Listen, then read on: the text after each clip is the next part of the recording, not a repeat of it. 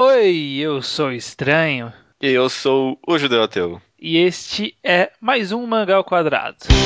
Mais um, maravilha.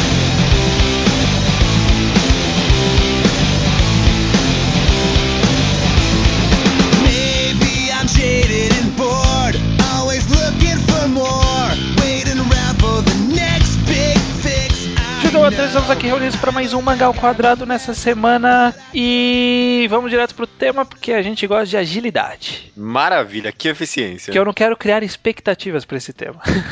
Olha só, puta, genial, genial. Esse tema de hoje, olha só, veja você, por- não coincidentemente, vamos falar sobre expectativas, vamos falar sobre o hype. Na verdade, parece bem amplo, né, esse nome, né? Hype, expectativas, hype, né? O que, que quer dizer? O que, que a gente vai discutir sobre isso? Mas eu acho que é importante discutir isso como fãs de mídias, né? Então, fãs de mangás ou fãs de qualquer mídia. Todo mundo que acompanha mangá, quem quem gosta de ver acompanhar filmes, lançamentos de filmes todo verão, todo ao longo do ano inteiro, ou quem gosta de acompanhar séries, qualquer coisa, o ser humano tem o- esse, esse sentimento, essa sensação que é a expectativa. É, Eu acho que esse é um dos temas mais amplos para outras mídias que a gente já tratou, cara. É, Eu sinto isso em qualquer coisa, qualquer coisa. Absol- Álbuns, Jo- álbuns de música, eu sofro, eu sofro, cara. jogos de, de futebol, Nossa, também. Eu achei que você ia falar de videogames, Videogame que também, também, né? videogame também. Tudo, tudo. tudo envolve expectativa. A gente vai falar mais ou menos de um aspecto da expectativa, que é em como a expectativa afeta a nossa experiência de entusiasta de uma obra ou de, um, de uma mídia. Pri- Primeiro, hype. O que que é o hype, Judeu? Explica pra pra quem de repente está tá encontrando essa palavra pela primeira vez, acordou de um coma agora, assim, e tá, tá falando o que, que, que é hype? É, é expectativa, é quando hype. Bom, é um, é um substantivo, na verdade, né? Uhum. Ou, ou- ou talvez é, um- é uma ação. Eu não sei Eu direito. É, é, o o ato. hype é um substantivo. É um substantivo, né? É, é o ato de se entusiasmar com algo, né? Quando alguém constrói por diversos motivos, ou quando é alguém que constrói pra você, ou você mesmo que se constrói uma expectativa grande demais pra algo, ou não necessariamente grande demais, né?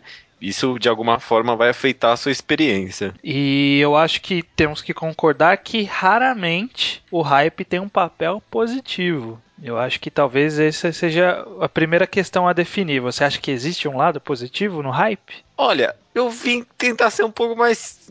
Um pouco mais cético que isso, eu não sei. É, ó, o hype, se for parar pra pensar, é, é porque hoje em dia o hype ele tem uma conotação meio negativa, quase, né? Sim. Principalmente na internet, né? Eu sinto isso. O pessoal para, fala, para de ripar isso, ou para de. É só hype, né? Pra- É só hype, né? Nossa, isso eu escuto sempre, né? É só hype isso aí.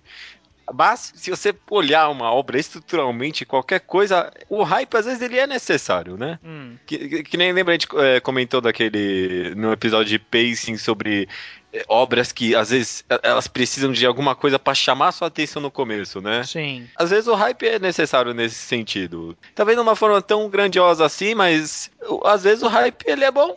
Ele é bom às vezes, de, de dar o pacing certo pra uma história, construir o negócio todo. Se uma obra é boa, às vezes o hype pode ser de fato muito positivo. É, pensando agora aqui, talvez o que mantenha você interessado em uma obra seja ah, alguma expectativa inicial. Porque Uhum. quando você vai ler alguma coisa, você está esperando algo. Está querendo alguma coisa. Dificilmente você vai neutro ler alguma coisa. Se, se, se você está neutro e você lê um capítulo e ele não, não te causa nenhum sentimento, você abandona, deixa pra lá, joga pro final da lista. Uhum. Então, você desejar algo da obra faz parte do processo de você ler uma obra, consigo concordar com isso. Ainda mais nos semanais, né? De uma Sim. forma ou outra, ca- cada fim de capítulo é um hype pro próximo, né? É, precisa te deixar, é, principalmente no caso de mangá e de qualquer mídia serializada, como série de televisão ou anime, é, há essa necessidade de renovação de interesse, porque um filme, por exemplo, ele precisa te comprar uma vez e te deixar pelo menos entretido por duas horas, sabe? E- é o único papel dele, ele precisa te comprar no começo, enquanto no, no anime e mangá ele precisa É te, toda semana. precisa te comprar sempre, né? Uhum, Então, co- co- consigo concordar nesse lado. A- a- me- me- mesmo a gente, tipo, nos semanais, acho que no último Torico a gente até chegou a falar isso, ou no anterior, é, nossa, eu tô, eu tô com expectativa pro próximo, né? De uma forma positiva mesmo, né? Ah, poxa, que bom que o capítulo conseguiu me convencer de que o próximo pode ser interessante também. E nos semanais, com certeza, cara, porque a gente termina de ler e já vai comentar, já vai ripando o próximo. Sim, com certeza, com certeza. Mas a gente tá falando do nível saudável de expectativa. né? Nesse mundo hoje em dia de internet globalizado, que todo mundo tem acesso a tudo e tem acesso principalmente à opinião de outras pessoas, o que a gente mais vê é uma expectativa exagerada. A gente vê o hype. O hype é uma grande O hype. expectativa. E o hype. É, a- Não, desculpa. É, eu acho que essa aí é a definição exata. Expectativa exagerada. Esse que é o hype, no final das Uhum. contas. E eu- é, é, tem gente que vai brigar com essa definição, mas dane-se, é a gente- definição que a gente vai usar aqui agora. Aí, qual é o efeito que você ter grandes expectativas em uma obra causam? Eu consigo pensar por um caso da obra ser boa e por caso da obra ser ruim. E no caso da obra ser. Não, não necessariamente ser ruim, mas ser abaixo da expectativa. Na verdade é isso, acima e abaixo da expectativa. Se a obra for acima da expectativa, vai ser ótimo. Você vai enaltecer a obra, você vai considerá-la uma obra incrível e vai querer espalhar para todos os seus amigos. Se ela vier abaixo da sua expectativa, vai, va- vão ter níveis. Mas de uma forma geral, você vai se decepcionar. Independente da qualidade da obra. Eu, eu, eu, eu- concordo com isso. Eu acho que eu concordo. É, é complicado porque a expectativa talvez seja um pouco vago, né? Uhum. Você mesmo falou, a expectativa é algo vago no começo. Porque, sei lá, pode ser a expectativa de. Você achou que o mangá ia ser sobre uma coisa e acabou sendo sobre outra, mas no final das contas isso foi algo melhor do que a sua expectativa. Hum, É, no final a expectativa foi melhor. Que nem, por É. exemplo. É, é um caso muito específico aqui, mas eu penso em Cocô no Rito hum. que desde o começo ele criou pra mim pelo menos uma expectativa muito alta. No final das contas ele me traiu com a temática dele, então meio que traiu o meu hype inicial, que eu achava que ia ser sobre um mangá sobre esporte, mas mesmo assim foi algo mil vezes melhor. Uhum. Mas no final das contas, é, acho que você tem razão. Eu- mesmo com o Konohito foi acima das minhas É, expectativas. eu acho que talvez dê pra separar em expectativa de enredo, de abordagem e Uhum. expectativa de qualidade, né? É, é. E aí, no caso, você tava com uma expectativa de abordagem. E aí, nesse caso, é mais fácil de se quebrar a expectativa e, e acaba sendo uma coisa que não, não necessariamente é, boa, é, é acima ou abaixo. Pode ser do lado, né? Tipo, não, minha expectativa é um mangá de esporte. Ah, mas é um psicológico. Ah, mas tudo bem, é psicológico, mas é bom. Eu gosto também dos dois, né? É, É, eu tô misturando as coisas. Entendi, né, não, nessa ideia. Faz Uhum. sentido. Mas é, eu acho que o, que o mais preocupante, que é o que causa mais problemas por aí, é esse, essa da expectativa da qualidade, Uhum, né? uhum. Porque muitas pessoas acabam é, incluindo na- no seu julgamento de qualidade de uma obra o- a, sua, a sua referência da, da sua expectativa, né? Você estava esperando algo e você inclui o que você esperava no seu julgamento daquela obra. Eu já vi Uhum, muita uhum. gente fazendo isso, eu imagino que você já deve ter visto também. Sabe? É. Alguém falando assim, ah, eu- ah, minha frase, eu, eu odeio essa frase, é o pior, é o pior argumento pra mim. Diga. Esperava mais. Ai, que Ah. raiva que me dá, cara. É, Mas me dá uma é vontade triste. de, de- de chegar na cara da pessoa e falar: esperava o quê, porra? Mais o quê? Mais o quê que você esperava? Mas é uma análise complicada de fazer, né? Quando uma obra trai, não trai essa expectativa, mas pelo menos fica abaixo do que você esperava, né? Eu, eu acho até que é, é- é melhor ter uma, uma expectativa alta para obras que você acaba analisando elas. Eu, pelo menos, tra, tento analisar de forma mais crítica. Que nem, por exemplo, mangás que eu endeusifico, que eu glorifico, tipo Dororedoro e, e Oyasumi Pum Pum. Toda vez que sai um volume novo, eu, eu fico. Eu crio grandes expectativas, mas justamente por isso que eu tento analisar muito mais é, criticamente a obra, né? Mas, mas aí você tem que concordar que não é um, um processo comum, né?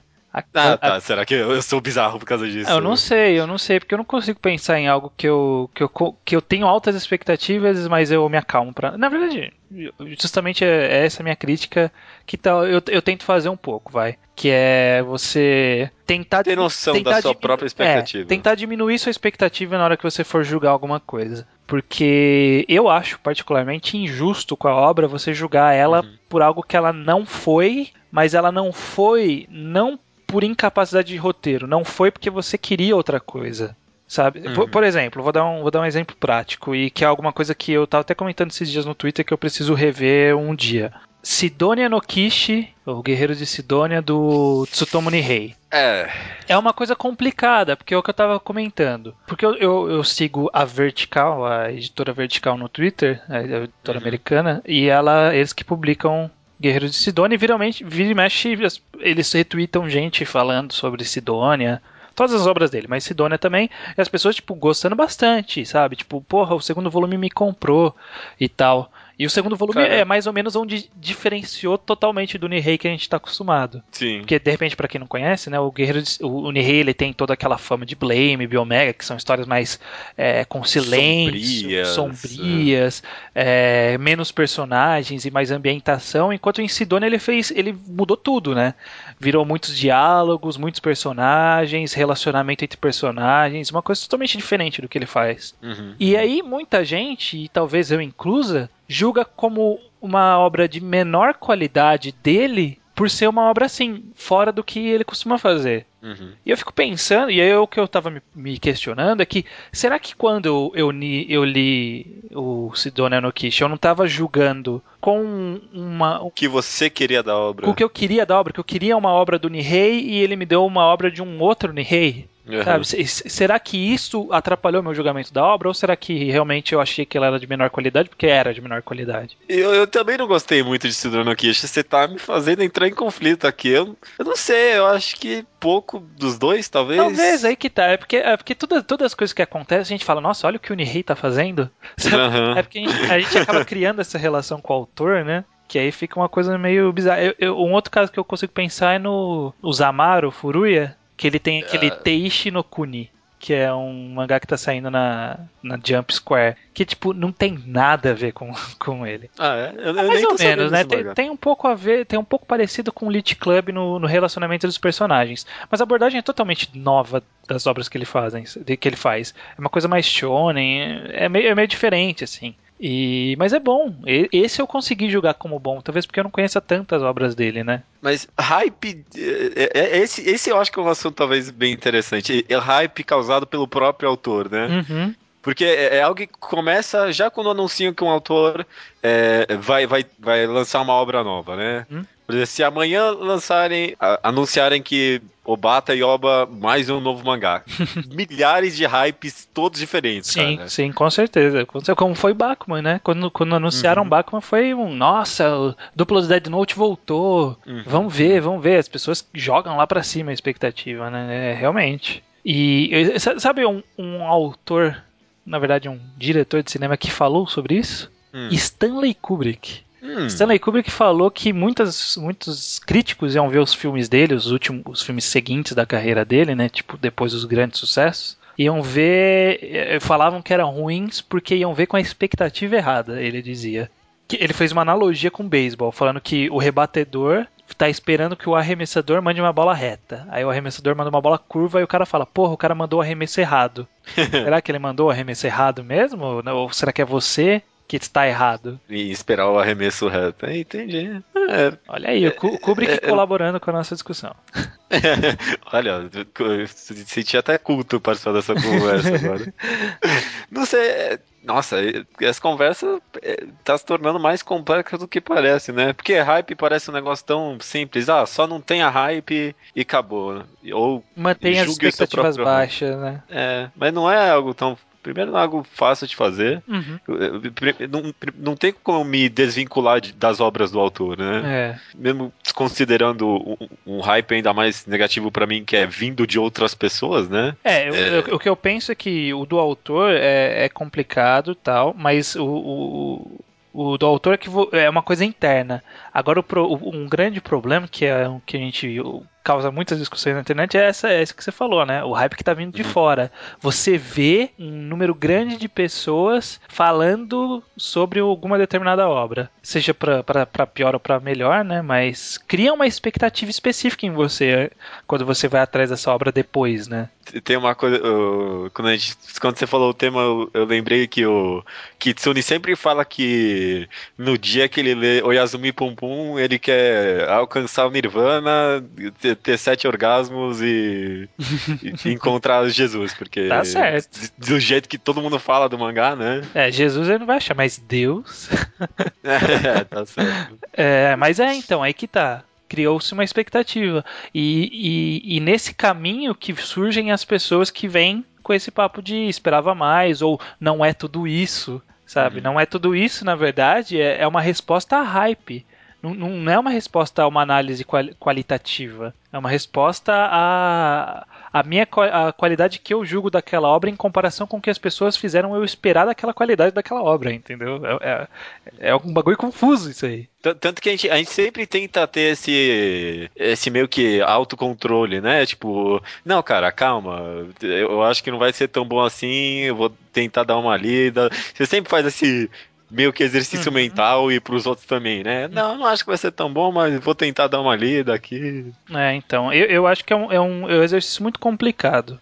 Porque eu tava tentando pensar aqui, né? Como, como combater o- a expectativa para ela não influenciar positivo ou negativamente no seu julgamento de uma obra. E eu acho que, que a forma mais segura é você ir atrás de uma obra sem saber nada dela, sem ninguém Uhum. nunca ter falado nada dela, sem você, Uhum. sem você ler ver nota no mangá update sem você ver resenha, sem você nada, sabe? Tipo, random, sabe? Peguei uma obra aqui, vamos ver se é bom. E é, é uma forma pra você se livrar de hypes. Mas ainda assim você vai Mas- acabar criando alguma expectativa específica. E além do que, digo, não é nenhuma solução, porque, sei lá, você perde experiência, né? Tipo, trocar informações, mesmo que seja de hype, faz parte de uma experiência de uma obra. Não sei. É, é. Talvez.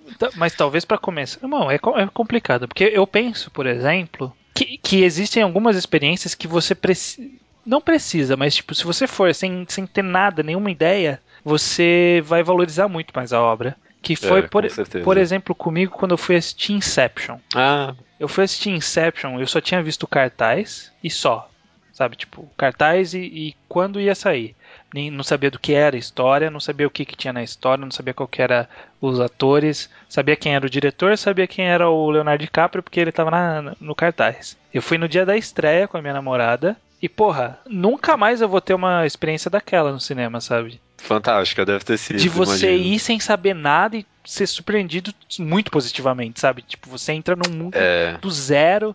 E, e aí foi, foi engra- é engraçado porque todo mundo que viu nas prime nos primeiros dias saiu falando bem. Na semana seguinte, as pessoas saíram falando mal. Sabe? Porque as pri- pessoas dos primeiros dias criaram uma expectativa para as pessoas da semana seguinte. certeza. É, The Dark Knight Rises teve muito disso, eu lembro foi, também. foi. Primeira semana só elogios, segunda semana, ah, olha os furos de roteiro aqui, não sei o quê. É, foi a mesma, mesma ideia, mesma ideia. E do Dark Uhum. Knight Rises foi essa questão que a gente falou do autor, né? Porque to- É, todo mundo foi naquela. passadas, é, tô esperando um novo Joker.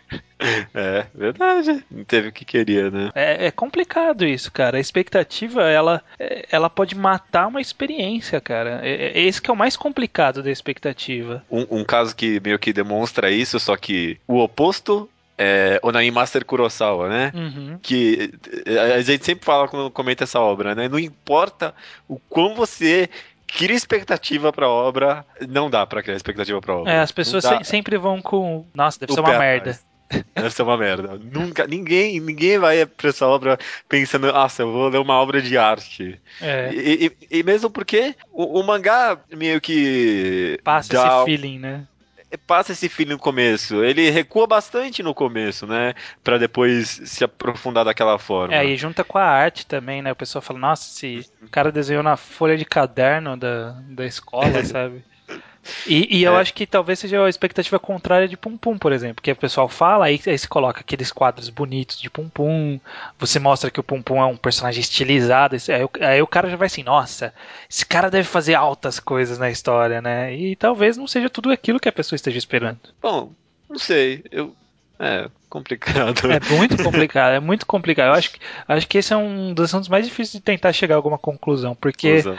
Porque expecta... Bom, eu acho que a conclusão é que a, a única conclusão que eu tiro por hora é que expectativa pode matar uma experiência. É. No fundo, no fundo, tomando o Neymaster como exemplo, eu sinto que faz parte um pouco do papel da obra. Tipo, controlar o hype que vão ter em cima dela. Mas será? Que, que culpa tem? não é papel da obra, mas. Que culpa tem o cara de Shingeki no Kyojin de sair um anime que era que foi super idolatrado e aí a galera ir pro mangá e falar, nossa, que bosta esse traço aqui, sabe? Que culpa ele tem? Ele não criou essa expectativa. Quem conhecia o mangá, ente- entendeu? A expectativa vem de fora. Esse que é o mais Mas se- complicado. Se você vai escrever algo pensando que vai fazer sucesso, talvez você devesse recuar um pouco no começo. é, é, não, é, É é ridículo pensar isso, É, cara, é- talvez. É muito complicado isso, cara. Mas talvez tenha. Eu, eu acho que tem um pouco disso. Você acha que o talvez. cara de Shingeki no Kyojin tem culpa, então? Culpa, então, é ótimo, né? tem culpa, É. vírgula, então. Eu acho que um pouco, talvez. Não sei. Ó, Slam Dunk é outro exemplo de uma obra que sabe. Com, tipo, não foi nem proposital, talvez, mas sabe, soube controlar o próprio hype. Tipo, de ter um começo devagar e depois construir pra uma belezura só. E aí, ó, muitas coisas do final de Slandunk, já até adiantando para uma futura discussão, as reclamações são por expectativas. Só que isso foi causado pela obra. Ah, tá. É verdade, né? As reclamações do final são por expectativas não cumpridas. Talvez a obra tenha É. feito propositalmente ou não, não sabemos, porque ainda um dia vamos discutir. É, tá. É complicado. Mas, bom, de qualquer jeito, acho que o, o que a gente mais vê de hype prejudicial, que você, você odeia, sei, sempre comenta, é mangás novos na Shonen Jump. Ah. Pessoa- pessoas que estão transformando mangás novos em novos Dragon Ball. É, tipo, todo. Segurem os cavalos, meu Deus. Se- Sensei Nobuji criaram tantas expectativas. Nossa, lembra? O Sensei Nobuji foi um que. Hungry Joker. Hungry Joker ficaram um ano esperando É. essa porra desse an- mangá. Não, não, mas é, é porque Hungry Joker, é, não sei. eu acho que tinha, tinha gente ciente de o quão ruim era. Mas eu lembro que Sensei Nobuji é, é, tinha uma aceitação crítica muito grande. O pessoal gostava mesmo e foi cancelado em dois passos também. É, o pessoal gosta- já gostava muito antes de sair. Que foi Uhum. expectativa de outra obra do autor, cara. E aí ele fez uma coisinha, qualquer coisinha competente, a galera, nossa senhora, que coisa perfeita. É, toma aí. Olha, esse é um problema talvez de one shots, né? Porque é, Hungry Joker sofreu o mesmo, a mesma sina, né? De, de fazer um one shot que o pessoal gostou, ou tal com uma obra que não tinha nada a ver, Hum. houve um conflito de expectativas e deu nisso, né? Pois é. O que, que você conclui dessa história toda? Do que, que você pensa sobre as expectativas? Você acha que elas são realmente prejudiciais? Se a gente tem que moderar? Como que a gente tem que fazer? É, No fundo, no fundo eu sinto que eu, eu concordo com você. Acho que uma situação ideal você seria é- era você ver uma obra sem saber nada, sem saber nada, porque você se vê livre de qualquer opinião crítica, qualquer tipo de coisa. Cinema eu, eu sinto isso muito mais, sabe? Uhum. Se eu visse os filmes sem saber crítica, Sem trailer? nossa, sem trailer. Você você comentou Inception, lembrei de Limitless, que eu fui ver sem saber nada também. Até hoje um dos meus filmes favoritos de todos os tempos. Eu gosto muito.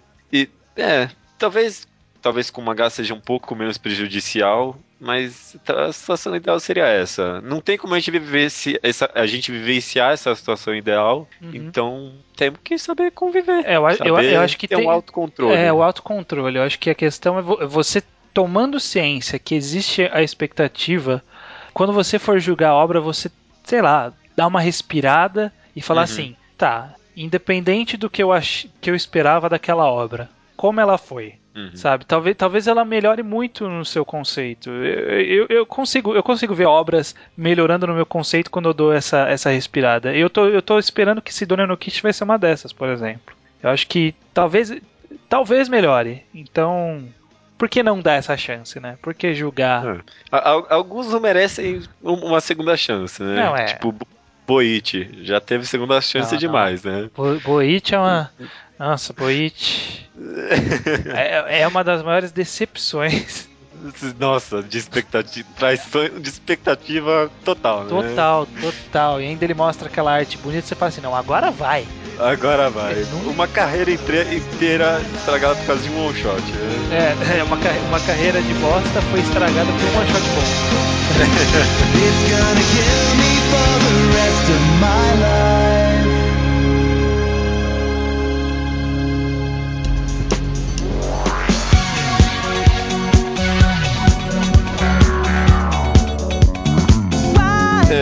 Leitura de e-mails do Mangá Quadrado número 51, Mulheres nos Mangás. Isso aí, judeu ateu, estamos aqui para gravar essa leitura de e-mails que são e-mails que chegaram em qual e-mail? No e-mail que os e-mails chegaram é o e-mail que se chama mangaquadrado.gmail.com. Lá você pode enviar os e-mails. Esses e-mails podem conter a sua opinião, o que você achou do programa, sugestões, críticas, elogios, mangás que você já leu e a gente pode colocar aqui na seção Slowpoke Report, ou uma recomendação em áudio. Gostamos bastante de recomendações em áudio, porque a gente pode colocar nos programas múltiplos de 5. É. Você vai aparecer, você vai aparecer aqui no programa, ó, que legal. Isso aí, se você não sabe como gravar, você simplesmente pega o seu fone, um microfone qualquer, nem precisa ser um bom, grava do jeito que você quiser com qualquer programa, você acha na internet mil e um programas para gravar voz. Grava ele, manda em MP3, WMV, WMV, WMA, W qualquer coisa, M- qualquer formato, manda aí que a gente faz a magia da edição. É, não encane, porque a gente só quer que a gente quer que vocês enviem. Então não encanem com a edição, qualquer coisa, só enviem que a gente resolve. É, e qualidade você já viu que teve gente que mandou umas qualidades bem É, discutíveis, de- mas o importante é o conteúdo. é, importante é o conteúdo, muito bem falado. Então, é, um outro aviso rápido, judeu. Como eu já notifiquei no passado, estou notificando novamente. Estarei indo em viagem. É Uhum, uma uhum. viagem aí que vai tomar uma semana, que eu paguei caro. Mangá Tour, né? Não é o Mangar Tour. eu, eu- eu paguei caro por essa viagem, então não vou faltar. e por conta disso, provavelmente não teremos mangá ao quadrado semanal nas Uhum. próximas duas semanas. Nessa É. próxima sexta-feira e na sexta-feira seguinte. Por quê? Mal aí. Porque é alguma coisa que exige uma presença física para gravar o progra- programa no dia. E é algo Uhum. que não vai acontecer. Os outros pro- o outro programa, ou esse programa que você está ouvindo, Mangal Quadrado, a gente consegue gravar com antecedência. Os próximos dois vão sair. Talvez o, o 54 com um pouco de atraso para a gente conseguir gravar e-mail. Uhum. É, O 53 talvez não tenha e-mail, também se contente com isso. Mas a gente lê no 54, então mandem assim mesmo. Enfim, É, muita coisa, muita, Muita coisa. coisa. Vocês se acostumem com a nossa agenda aí, porque, né? o Magal Quadrado semanal não tem problema falhar. O importante é o Magal Quadrado. Tá certo, acho que eu concordo. Ainda tô pensando em chamar uma outra pessoa pra ver se eu troco logo você. Ei, ei, rapaz. Eu tenho, eu tenho 50% das ações desse programa. É, tá, é, tá, tá bom, tá bom, beleza. Slowpoke Report. É, pe- pessoas que leram mangás atrasados ou leram mangás recomendações nossas e agora estão respondendo sobre o que acharam ou só falaram que leram, né? Hum. Que nem o Otávio Garcia que falou que leu é, leu Helter Skelter, Not Popular, One Punch Man, Glaucus, Nijigahara Holograph, Bokurano e ó, ó, Necromancer. cara, eu acho que é um dos mangás que a gente recomenda que as pessoas mais leram. Eu acho que só de ter jogado esse papo aí. De... Puta, que, que Aham. estratégia. Que estratégia. Cre- Cresceu no- na Vamos fazer um mangá quadrado Necromancer até. Olha, não seria tão impossível, viu? Não eu, seria. diria- eu- não seria. Mas eu acho que, que seria legal ter tradução em português. Então, se alguém tiver algum scanlator aí, agiliza. Porque é pra ter mais gente que, que conhece a obra pra gente falar. Ou tragam o mangá pro Brasil. Quem Venderia tiver uma fe- editora aí, né? Aham. É, Fábio Emílio Costa leu Área. Eu Não sei porque que ele falou, porque eu não li Área. nem, nem eu, eu li. a- Mas tá aqui a recomendação. Ele tá recomendando, né? E Necromancer também, olha aí. Aí. Olha aí, ninguém quer ficar de fora agora. É, e por fim, Leonardo de Souza, nosso amigo de longa data, mandou um e-mail sobre o programa 50 um pouquinho atrasado, mas a gente, amigo de longa data nosso, né? A gente vai ler aqui, falar sobre o, o efeito borboleta que o podcast tem na vida. Tipo, você escuta o podcast, pensa sobre uma coisa, essa coisa leva a outra coisa e acaba. Pode mudar muita coisa na sua vida no final das contas, né? Uhum. E, e termina aqui com aos amigos de longa data, né? Tem, assina o e-mail aos meus amigos de longa data. Olha só, fiquei, fiquei to- honestamente tocado com essa frase. Bonito, bonito, também gostei. É, rapidinhas coisas que as pessoas falaram sobre esse programa ou correlatos.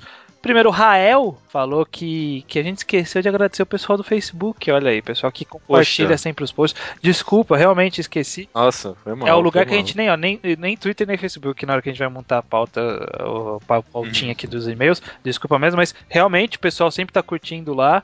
Muitas, mu- algumas pessoas compartilham, mas cu- cu- curtir bastante gente vai de vez em quando, de vez em quando nem tantos. Mas obrigado também você que está no Facebook. Aham, Facebook, Twitter ou qualquer outra rede social que eu Google não esteja Mais, ciente. né, Google Mais. Google mais. Le- Last FM, Claro. que você tá ouvindo a gente, colocando nosso nome lá no. Last FM. A gente, a gente tem alguns ouvintes, não são muitos, mas a gente tem alguns lá. É, o Franz Souza fala do teste de Bechdel, acho que é assim que pronuncia, que é o nome do teste lá que eu comentei sobre mulheres nos- nas mídias, né? Tem que ter duas mulheres, as duas têm que estar conversando e não ser sobre homens. E eu vi que algumas pessoas adicionam que as mulheres têm que ser nomeadas, né? É, é uma boa também, né? Pra que tenha alguma relevância pra história. Uhum.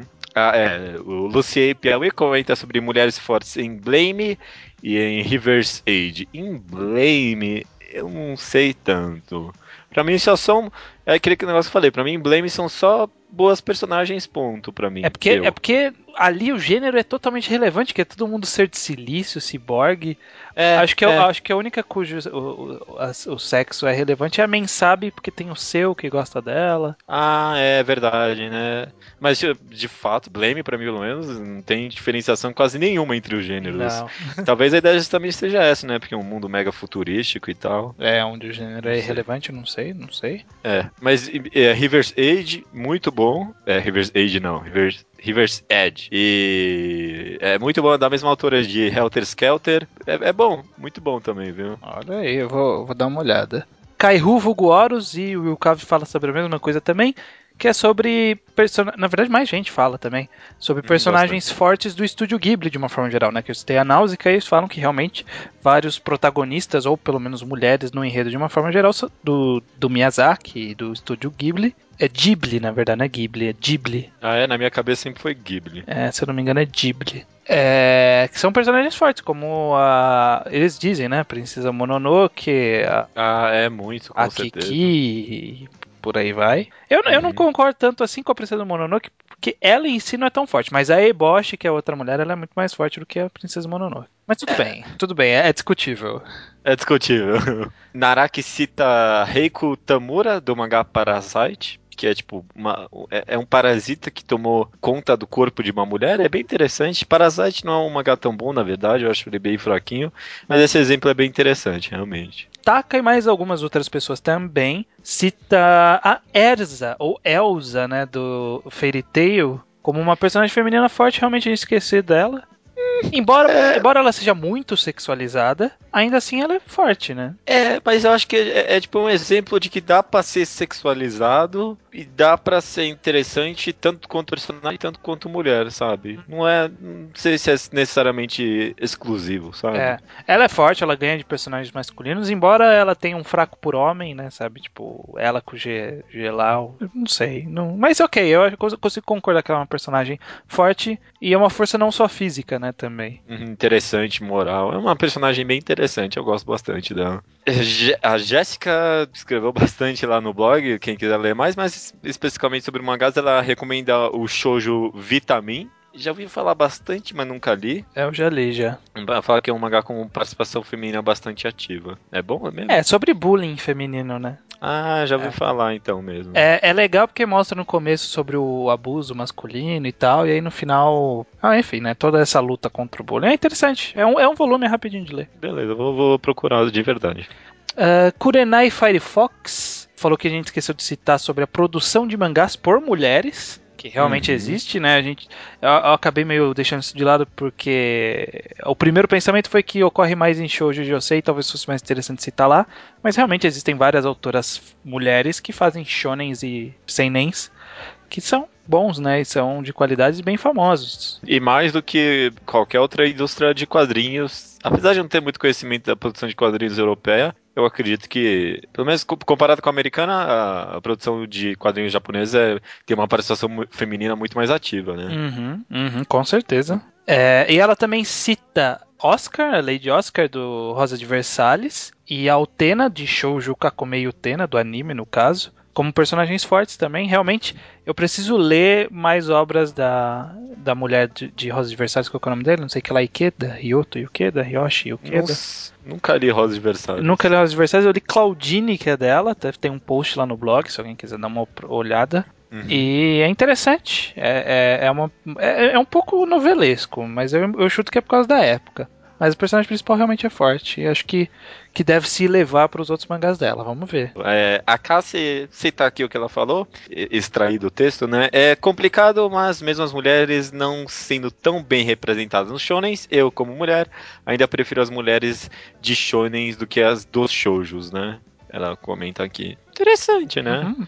Uma, uma crítica Ah. feminina à, à feminilização do shoujo, sei lá. É, ó, nem, eu vou, vou até puxar de baixo, mas a Beta Blood ela comenta sobre isso também, né? Sobre a importância que as personagens, mesmo que muitas vezes sexualizadas dos shonens, podem ter sobre a própria mulher real. Eu vou, extrair também aqui dela. Ela fala aqui: é, uma mulher maravilha, por mais que seja um produto da indústria moldado para ser um símbolo sexual e ter isso explorado ao extremo, ainda assim se trata de uma personagem importante para a representação feminina. As mulheres reproduzem o machismo e velhos padrões porque assim lhes foram ensinadas. É apenas um reflexo da sociedade.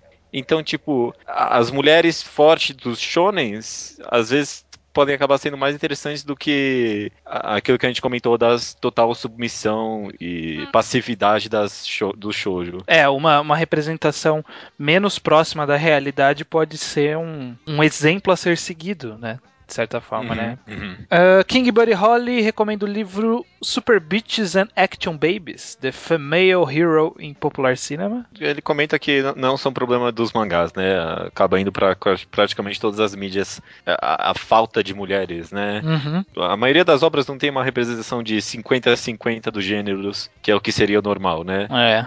É, Zé defendeu a participação das mulheres em One Piece, diz que possuem background, são mais inteligentes. Muita gente comenta sobre One Piece pra mim, no Twitter, depois eu lembro. Uhum. E eu acho que um pouco menos eu acho agora que as mulheres são um pouco mais interessantes em One Piece, mas mesmo assim me incomoda bastante. Que nem tanto a Nami quanto a Robin, elas, elas tiveram que ser salvas, elas não tiveram um, um papel ativo na, na resolução do plot delas, né? Tipo, o Luffy salvou os outros personagens, mas eles tiveram uma participação ativa eh, na resolução deles. No- Uhum. Tanto no caso da Nami quanto no caso da Robin, a única coisa que elas fizeram foi pedir ajuda e só. Chorar e pedir nada a partir ajuda, né? é, e da a partir dali não fizeram mais nada. É, é, é, de novo é complicado, mas a, a One Piece ainda me incomoda bastante. Uh, Fábio Emílio Costa, sobre mulheres fortes, ele cita Nodami, é, em Nodami Contabile, onde você vê a Nodami, que provavelmente é a protagonista, que eu não li. Você leu Nodami Contabile? Não, Cantabile. não. É, Não. você vê a Nodami muitas vezes sendo mais forte decidido que o Shiaki, deve ser um outro personagem. Eu, eu- falam Uhum. que é muito bom, eu preciso separar um tempo aqui pra dar uma lida. Ah, mas eu olho aquele traço que não parece ser o meu estilo, só penso nisso. É um pouco preconceituoso, mas não parece ser muito. É, o que, o que é o seu meu. estilo é, é Helter Skelter, né? Não. vê, vê, você já, você já viu a cara de um nome contábil? Vê, Já, se, já vê se você acha bom. Já vi, já, cara, eu já conheço, eu acho É, interessante. parece, parece ser bom? Ah, parece, ser bom. shonen, é shoujo, Ah, né? parece então, shonen, é. ué. É, É. é diferente, é diferente. É, e outro anime interessante que nesse quesito é Ghost in the Shell, onde toda a reflexão é feita do ponto de vista do Major Katsuragi. Eu realmente preciso voltar a ler Ghost in the Shell, mas é, realmente a protagonista era uma mulher muito forte, ela, inclusive. É, eu, eu nunca li, não. ok. É, Esse é o comentário que eu devo fazer. Beleza. É, Lucas BR90 cita Black Lagoon com personagens femininas fortes. Nunca li. Também não, mas já tinha ouvido falar sobre essa força das mulheres. Comenta aqui um PS. Eu tô querendo ler Ricardo Nongô, mas fiquei com o pé atrás sobre esse negócio da personagem feminina lá. Então não tem mulher com background nessa história ou eu entendi errado? É, não tem muita mulher. Não, não, não tem mulher, não tem mulher com background. né? Não. Não, que tem. isso seja um problema da obra, né? É, Não, de forma alguma. Sabe, eu acho que principalmente porque eu imagino que a, a autora ela fez muita pesquisa sobre o mundo do Go. Eu imagino que ela simplesmente não viu muita eh, jogadora de Go e resolveu retratar isso no mangá dela, porque eu sinto que ela tenta representar muito fielmente o universo do Go, né? Uhum. Eu acho que é mais por nesse sentido, de, de fato, na realidade, não ter muito jogadora de Go do que qualquer outra coisa. Porque as poucas personagens femininas que tem, elas parecem querer ser ativas na resolução delas. Que nem aquela amiguinha colegial do Ricardo, né? Ah, Sempre verdade. que, apare- sempre que aparecia ela, ela sempre estava correndo atrás da coisa própria. Tem um momento lá que o Ricardo ajuda ela, mesmo que não intencionalmente, a superar esse negócio do estudo e tal. É, realmente, tem, tem um pouco.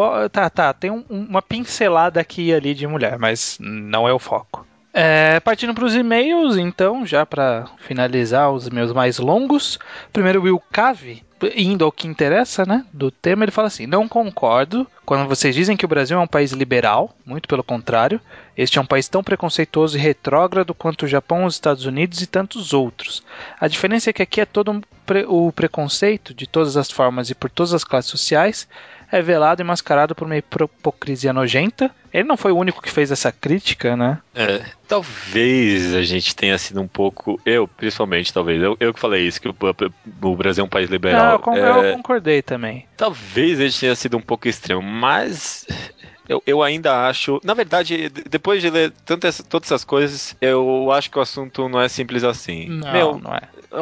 eu aqui na cidade de São Paulo, se eu pegar bairros diferentes, eu, eu, eu aposto que vou ter resultados opostos com relação à participação feminina em mercado, não sei o que. Ainda mais se eu pegar regiões diferentes, tipo norte, nordeste, sul, sudeste, Uhum. eu vou ter resultados muito diferentes. Não dá pra colocar o Brasil como um todo. E Japão, eu imagino que seja a mesma coisa.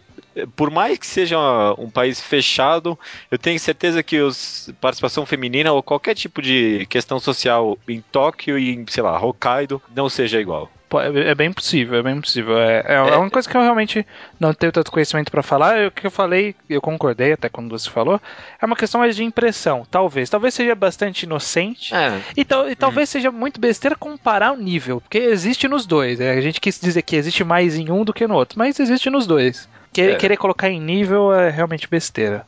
Também não sei dizer se. é, também não sei se vou dizer uma bobagem agora, mas o que exatamente define uma personagem. uma boa personagem feminina que a gente estava falando?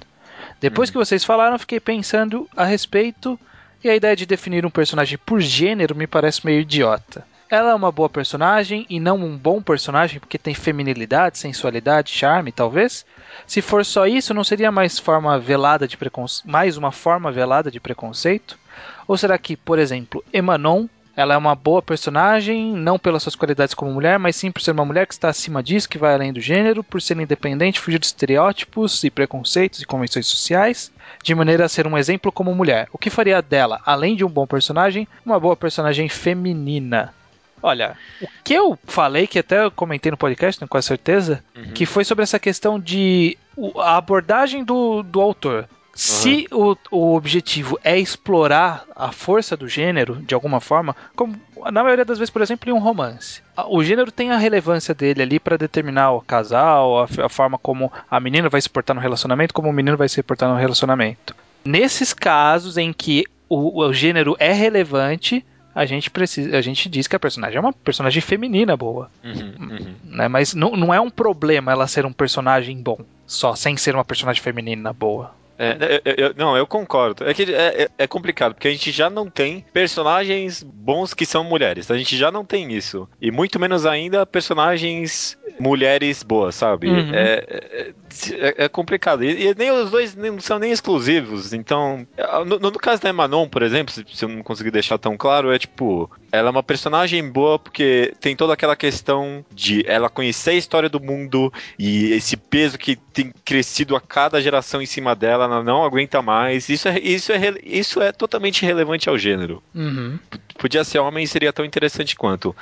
Mas ela tem toda aquela questão, tipo, da maternidade dela, né? Tipo, quando ela tem um filho, aquilo vai passar para a próxima geração, ela vai perder a consciência dela e, e vai ganhar consciência com, com a menina de novo. Em várias outras histórias, na verdade, que não da Moide Emanon, de outras da Emonon, explora isso melhor até. Então ela é interessante nesse sentido específico do gênero também. Uhum. Com certeza, com certeza. E ele prossegue. Das coisas mais interessantes sobre o tema foi justamente que vocês provavelmente deixaram para a segunda parte, o Josei, A própria existência do Josei é uma coisa incrível. Ele é o verdadeiro representante das mulheres não só nos mangás, mas nos quadrinhos. Pelo menos que eu saiba, não tem nada parecido em nenhum outro lugar. Quadrinho feito por mulheres e para mulheres, tratando dos mais variados assuntos voltados para mulheres adultas. E realmente, né, a gente vai tratar melhor sobre essa parte, espero, né, num podcast Um futuro. dia. E realmente, né, o que a gente falou, se ter mulher trabalhando e fazendo pra mulher é uma coisa muito Eu, eu não- conheço um lugar, nenhum, nenhum outro lugar também. Eu, eu não conheço a produção de quadrinhos europeia, mas acho difícil ter lá também, viu? Uhum. Vamos lá, pra terminar, Leonardo Souza, 16 anos, Rio Grande do Sul. Ele, ele deve estar pra fazer 17 anos, né? Porque ele fez 16 assim que a gente começou o podcast. É um pouco depois. um- Acho que daqui a uns dois meses, não lembro agora. Pode ser. É, eu sempre tive problemas para entender personagens mulheres, principalmente na criação delas. Existem alguns pensamentos que eu já vi, mas é difícil entender até onde eles são conservadores demais ou não. Por exemplo, vi uma foto no Facebook que mostrava uma policial e mulheres seminuas na Marcha das Vadias. A legenda da foto dizia que as- é, a de cima era uma mulher forte lutando pelos seus direitos e as outras eram, entre aspas, putas. Esse pensamento me parece ser de alguém que acredita que uma mulher é forte quando ela exerce uma função que historicamente é atribuída ao homem.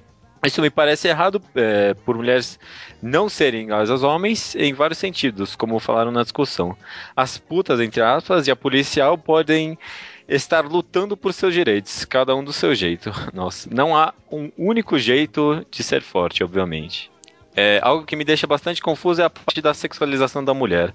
É uma terceira linha de pensamento, acredito. Muitas vezes a mulher não é forte como um homem, nem como um personagem, ignorando o gênero, mas é forte como uma mulher. A sexualização, quando bem baseada, pode ser apenas um traço feminino forte. A tal liberdade para ser vadia. Não que a força do sexo feminino é, precise estar em seu corpo, mas ela pode usar isso a seu favor sem ser sexista. Digo isso porque já pensei em personagens que usavam muito seu corpo e sua sensualidade como armas, mas não de maneira leviana. É, é um ponto que realmente esqueci, e esquecemos de abordar. Que pode ser, e até uma coisa que eu tenho. Eu, eu já vi reações diversas de mulheres, né, pra, pra isso, que é essa coisa, por exemplo, da, da, do Fêmen. Mulheres de peito de fora protestando. Algumas acham válido você se expor dessa forma por, por ser uma demonstração de força, de que você tem um controle sobre o seu corpo, que você tem essa liberdade de fazer o que você quer, enquanto outras falam que não, porque é um, é um movimento que apela para um, um sexismo, que não deve que desvirtuam o- a luta feminista. Então é uma coisa mais complicada ainda essa questão de, da- de usar a, sex- a sensualização, a sexualização a favor da mulher. Uhum. Inverteu, né? Aham. O sentido. É muito mais complicado e esse eu acho que precisa de uma mulher pra falar. Porque qualquer coisa que eu for falar, eu, eu, eu não tenho a vivência, eu não tenho um corpo de mulher pra saber como, como é Ela se sente. como ela se sente no, ne- nesse é, em reagindo a, a- a ser sexualizada. É, e cada mulher deve se sentir de um jeito Tam- ah, também. também, né? É, Também não dá pra É um assunto muito. É, ah, tu- tudo a gente vai jogando pra frente, tudo a gente resolve depois. É, é, é, eu acho que esse é o assunto mais polêmico que a gente já tratou aqui. E na verdade o que a gente tratou não é tão polêmico, né? A discussão que surgiu a partir disso que é mais polêmica. É, e o 52? O que, que é o 52? Rápido, rápido, pra, porque tá, demorou muito já. Programa 52 Pizzas. É o que apareceu aqui quando eu escrevi só 52. 52 pizzas? É, esse é o nome. Programa 52 Pizzas. Que que é? Acho que é um cara que ens- Deve ser um cara que ensina a fazer 52 pizzas. Caraca, muito bom. Mas é, é 52 eh, pizzas. Deve ter umas pizzas tipo mussarela, mussarela com catupiry, mussarela com orégano. Sabia que Brasil é o lugar onde mais come pizza? No, lugar, no mundo inteiro? Em São Paulo são consumidas eh, uma pizza a cada 4 segundos. Caralho! É pizza pra caralho Eu, em São eu Paulo. colaboro bastante com isso, porque eu como pizza, eu adoro pizza. é Comida. Nossa, eu peço uma vez no mínimo por semana. Várias semanas peço duas vezes. Olha aí, olha aí. Mas tá bom, né? Tá bom, fi- fica- 52 pizzas, que dane-se. Seja lá quem for Pizza- você. Não, seja programa pizza então. Não, que você consume duas pizzas. Programa pizza só. Tá ótimo.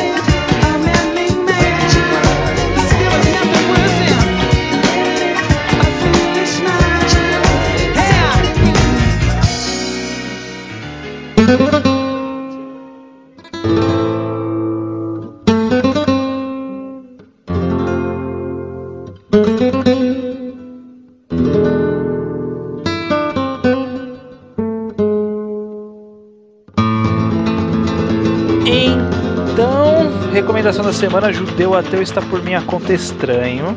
Hoje eu vou fazer uma recomendação de uma obra que, coincidentemente, talvez não coincidentemente, na verdade foi coincidentemente porque eu tinha pensado na obra muito tempo atrás antes de decidir o tema desse podcast. Foi uma obra que eu fui quase sem saber nada.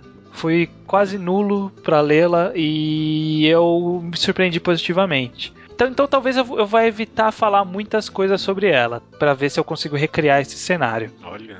O mangá chama-se Tetsugaku Letra. Ele é um mangá que ainda está em publicação, começou há não tanto tempo, começou no, em 2011, em publicação na Gesan, que é uma revista shonen da Shogakukan, que é a mesma editora da Shonen Sunday. A Gesan é, é- é tipo a Jump Square da Shogakukan, sabe? Fazer umas histórias shonen, mas um pouco mais adultas e tal. Uhum. E esse mangá ele conta a história de um menino que é o Ishinose Kimitaka, que ele tá entrando numa nova escola. Ele tá vindo de uma, de uma outra escola que ele teve problemas lá. Ele tentou. Ele, ele. É é até uma coisa interessante que é tipo. O, a gente sempre vê as histórias de, de shonens de esporte. Que o cara ele não ele, ele acha que ele sabe, mas ele não sabe, mas ele aprende e se vira. Nesse caso é uma história bem real porque ele não sabe, ele não tem o dom, ele tenta, mas tem gente que é melhor que ele sempre. Então ele acaba desistindo.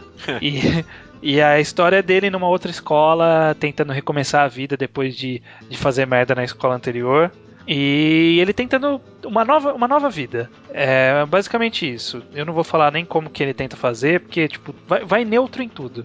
Mas é, pode ter certeza que é uma história muito boa, porque ele desenvolve. eu- o que eu considero interessante é que ele desenvolve personagens que são esses, esses marginais do, do, do shonen de esporte, sabe? Ele tem esse personagem principal, mas ele acaba encontrando outros que são, tipo, essas pessoas que, que o talento não floresceu, sabe? Tipo, eu, que- eu queria fazer, mas eu não consigo. Então, o que, que acontece comigo? Né? É, é- é um- é um, um outro lado do, do, do mundo da escola que é muito interessante.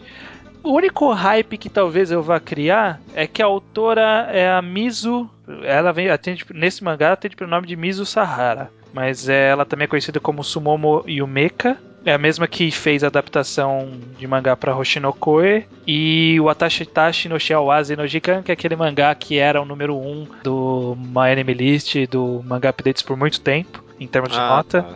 É da mesma autora. Então, é o único hype que dá pra criar, mesmo quem talvez não conheça a história, alguma expectativa aí. Aham. Mas tentem ir sem expectativa mesmo. Eu fui sem expectativa, eu conheci a obra porque o Diego Deguchi lá do Otanipon citou que tava lendo. Aí eu falei, porra, vou ler. E eu fui ler e gostei. Acabou. Gostei, gostei bastante, cara. Tô gostando bastante. Os descansos tá meio devagar, mas tá bacana. Tá bacana. Dá pra acompanhar ainda no comecinho agora. Beleza, beleza. Acho que eu vou, vou ler sim. Eu- Vamos vamos ver aqui se o seu hype, mini hype, foi efetivo ou não. nem, nem lê resumo, tá? Porque o resumo entrega boa parte do primeiro capítulo inteiro e o primeiro capítulo inteiro é interessante você ver a, a construção, né? É, é complicado esses, esses resumos que entregam o final do primeiro capítulo, né? ah, sim, sim. Mas tá aí. Tetsugaku Letra. Letra da forma que a gente escreve no português mesmo. Letra. Significa alguma coisa? Ah, tem a ver na história aí, eu não vou falar o que Tá, é. tá. Faz, faz parte da descoberta que eu quero que todo mundo tenha. Beleza, beleza. Que nem é algo tão incrível, tá? Não, não, não criem expectativas por ser uma descoberta, porque é, é só um, um- um caminho que talvez não, não fosse previsto. Mas tudo bem, leiam aí, Tá, tá. tá aí a recomendação. Beleza, beleza. E é isso então, né? Até semana que vem. Até semana que vem.